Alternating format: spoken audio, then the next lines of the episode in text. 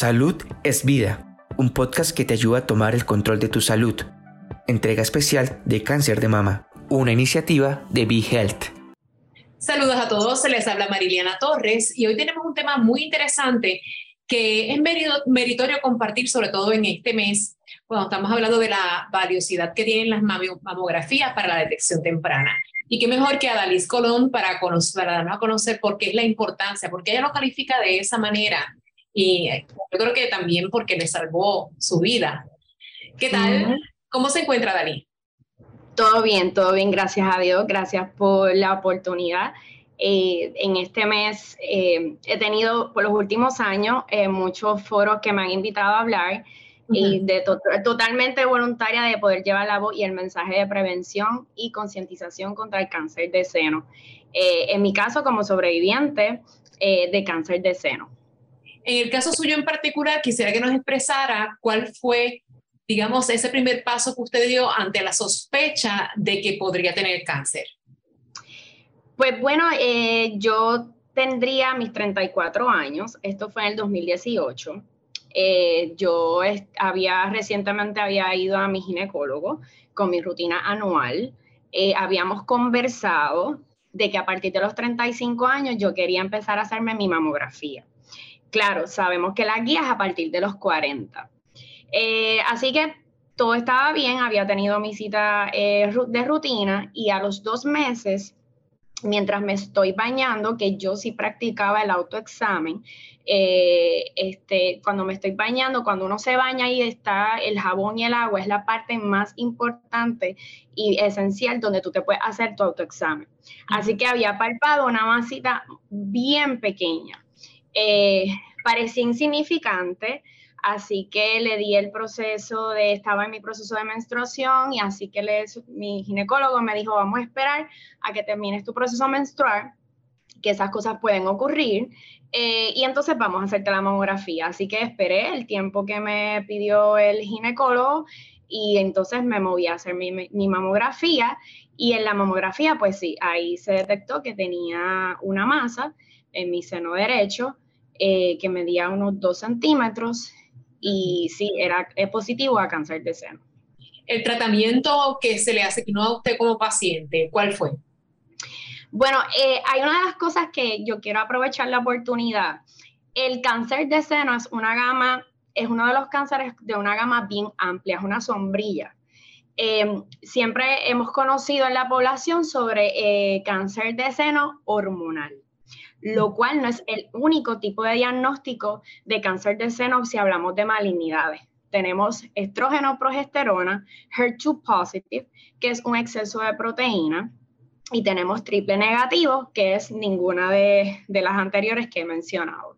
Así que en mi caso fue HER2 positive, es un tipo, es un exceso de proteína. Eh, esa malignidad la tendencia que eh, se ha visto es que le da a pacientes jóvenes y es uno de los tipos de malignidades de cáncer de seno más agresivos.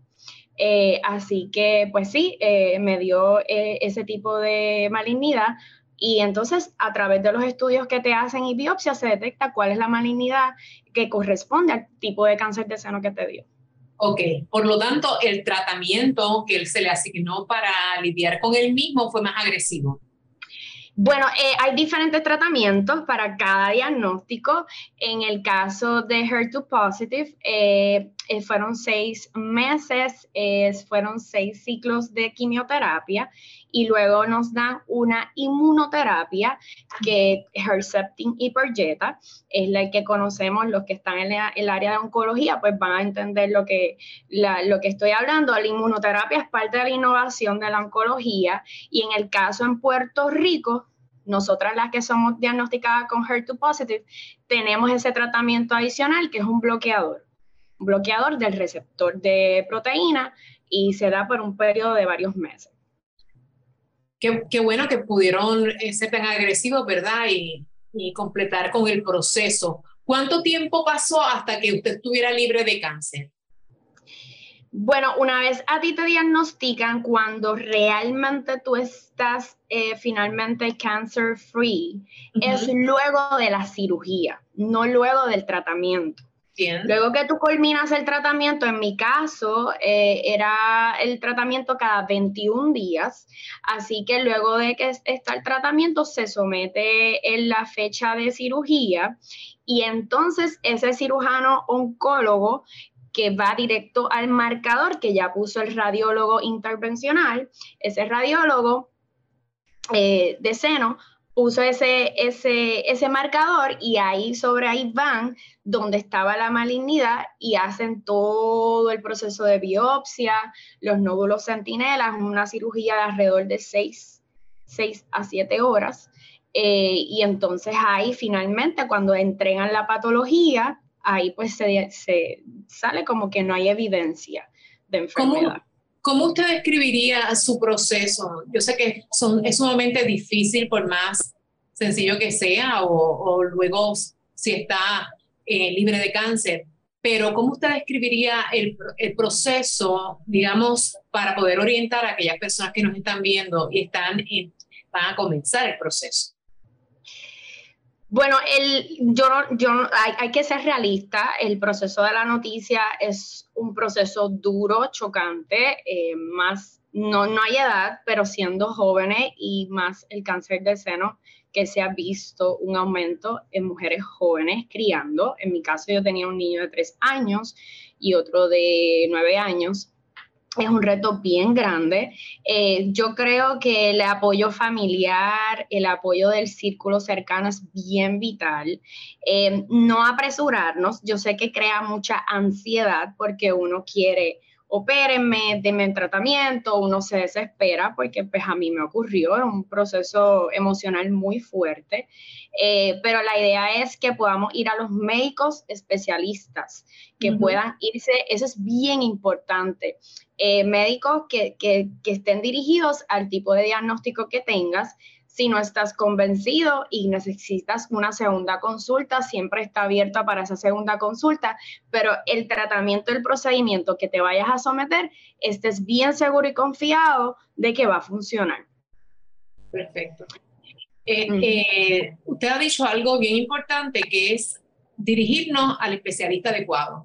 Entonces, yo, yo, yo pienso de, de la realidad que hay en Puerto Rico que muchos médicos se han ido del país. Entonces, obviamente hay temor en todos estos pacientes que no pueden conseguir quizás un médico especialista. Eh, en, el caso suyo, ¿hacia dónde se dirigió para poder conseguir el especialista adecuado? Bueno, eh, me, quien me hizo mi mamografía, la doctora Mayra Maldonado, especialista radióloga en senos, eh, ella me ayudó mucho en el proceso y en su instituto que está ubicado en el Hospital Lima San Pablo, se llama Breast Institute. Ellos ahí canalizaron, me gustó mucho porque ellos canalizaron todas las ayudas y me pudieron orientar porque realmente son varias fases y muchos médicos que te van a ver. Así que ellos me pudieron hacer las coordinaciones de cita, eh, ya sea para eh, la cirujana oncóloga, que en mi caso fue la doctora Viviana Negrón, es cirujana eh, oncóloga de senos, y de ahí a través de ella me fue a referir el, el oncólogo y fuimos pasos por paso. Sí sabemos que hay especialistas en Puerto Rico. Yo quiero hacer esta salvedad. Hay, en Puerto Rico hay muy buenos médicos, especialistas preparados, que se prepararon muy bien. En Anderson. Eh, hay, aquí en Puerto Rico la clase médica, eh, yo me siento muy orgullosa, están haciendo un trabajo bien arduo, eh, sabemos la necesidad, pero es bien importante de que como paciente podamos entender y educarnos y el acompañante también educarse de los pasos a seguir, de, de estar pendiente de cada, miren, los errores ocurren, un radiólogo puede leerte la lectura equivocada o un médico se puede equivocar, eso puede pasar. Por eso nosotros como pacientes y el acompañante educarnos, apuntar eh, esa parte, yo sé que es un poco difícil el tema del cáncer eh, y todo lo que conlleva, eh, es un vocabulario que desconocemos, totalmente saber sobre estadios, localización de malignidades y todo eso. Así que realmente nosotros nos tenemos que entrar a un mundo que desconocemos. Pero hay que educarse. Yo creo que esa es la parte más importante y buscar ese centro que pueda canalizar los servicios. Sí, tiene, tiene mucha razón con relación a eso. Eh, por eso nosotros aquí en Villa tratamos de educar a las personas que nos ven. Y precisamente estaba revisando la, su blog personal que tiene publicado en Facebook, que es genial la información que está colocando en el mismo, porque ayuda precisamente a educar. ¿Cuál ha sido la reacción de las personas, de sus seguidores con relación a la página? Pues mira, eh, yo soy vida, nace, eh, si te soy bien honesta, nace a través de ayuda de otra paciente. Otra paciente joven como yo, mamá, em, que yo, eh, muchos la llegamos a conocer, ella tenía un blog que se llama El Amor Sana y era Tania Cristina. Ella pues lamentablemente falleció, joven igual que yo. Em, y uno de esos días bien difíciles que yo tuve, que sabemos que los tratamientos, los que hemos pasado por esto, hay días que decimos no podemos más, pero siempre hay ese ángel que te lleva al motor hacia adelante. Y ella me dijo, Adalis, mira al cielo y gritar a Dios, yo soy vida. Y realmente ahí nació Yo Soy Vida gracias a Tania Cristina. Eh, ella dejó un legado bien grande. Yo siempre he pensado que las que han luchado contra el cáncer y ganaron la batalla, aunque no estén aquí, han dejado un legado y yo creo que eso no debe de morir. El legado que ella dejó de amor sana, eh, el mensaje era ese, que el amor nos sana todos los días. Así que de ahí nace Yo Soy Vida y la necesidad de tantas pacientes jóvenes descubiertas en conocimiento de que en cáncer de seno puede dar en o antes de los 40 años.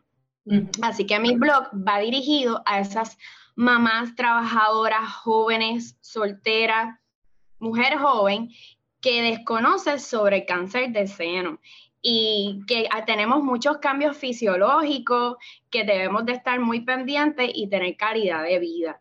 Así que Yo Soy Vida va dirigido a, a, llevar el mensaje de prevención en menores de 40 años.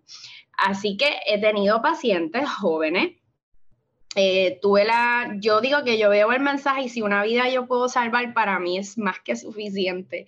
Así que tuve una paciente joven eh, de 26 años que durante la pandemia, a través de las entrevistas que le hice a mi radióloga, se topó con una de mis entrevistas a través de Facebook y se movió a hacerse su, su examen y conoció también de Mayra Maldonado y entonces pudo detectar a tiempo su cáncer de seno.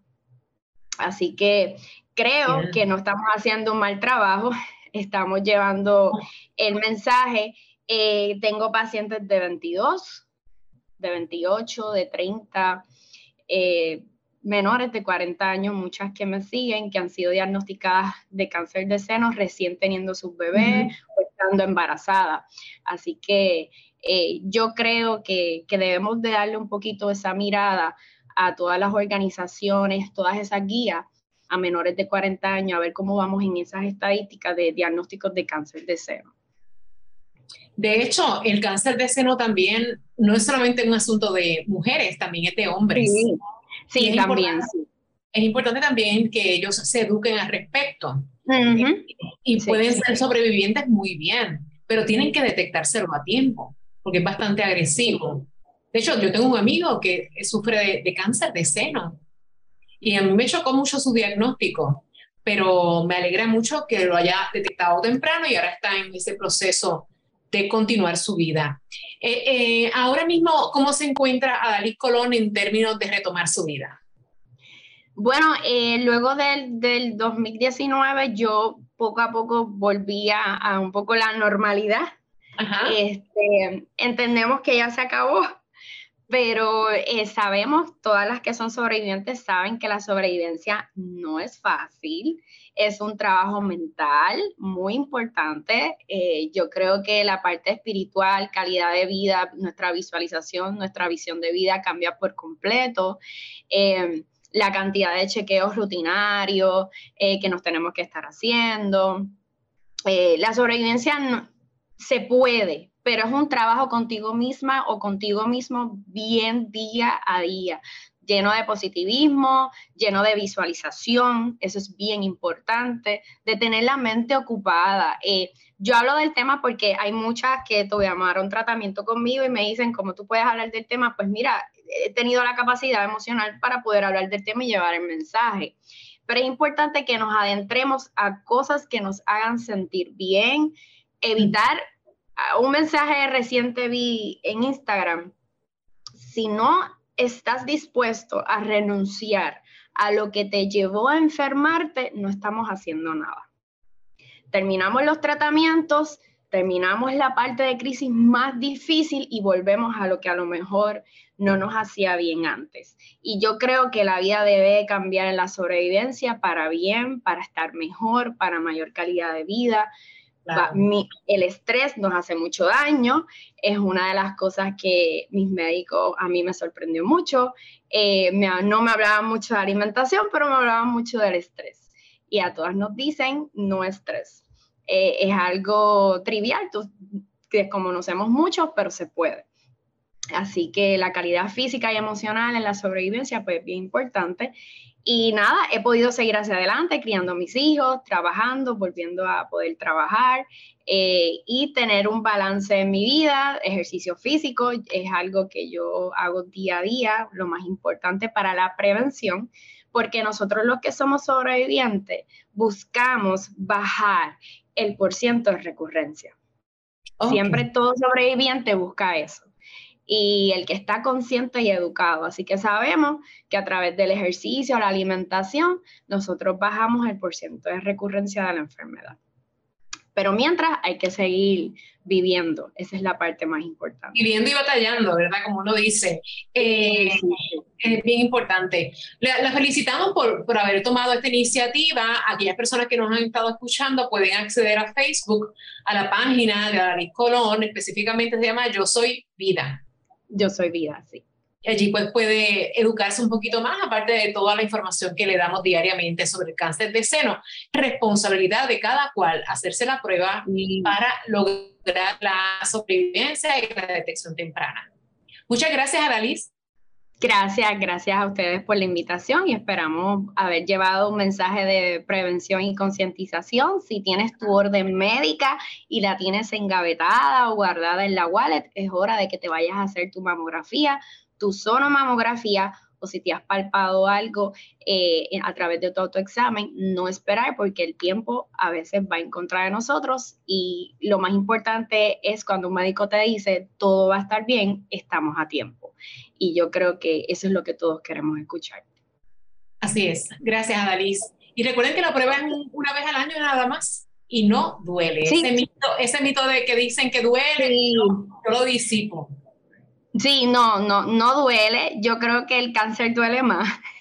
Este, igual que cuando llega, eh, yo te puedo decir que muchas de las que hemos tomado, tomamos tratamiento juntas, al día de hoy estamos bien. El miedo, yo creo que eso es algo que vive temor.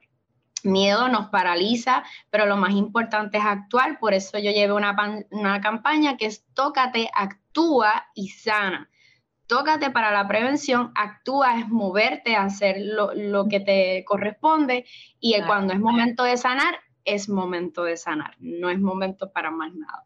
Así que seguimos hacia adelante. Pues que siga bien en salud. Gracias. Gracias por la invitación. Esto ha sido todo para Vijas Mariliana Torres. ¿Te gustó el contenido? Recuerda que puedes seguirnos en tus redes sociales favoritas. Búscanos como BeHealthPR y no te pierdas nuestras actualizaciones.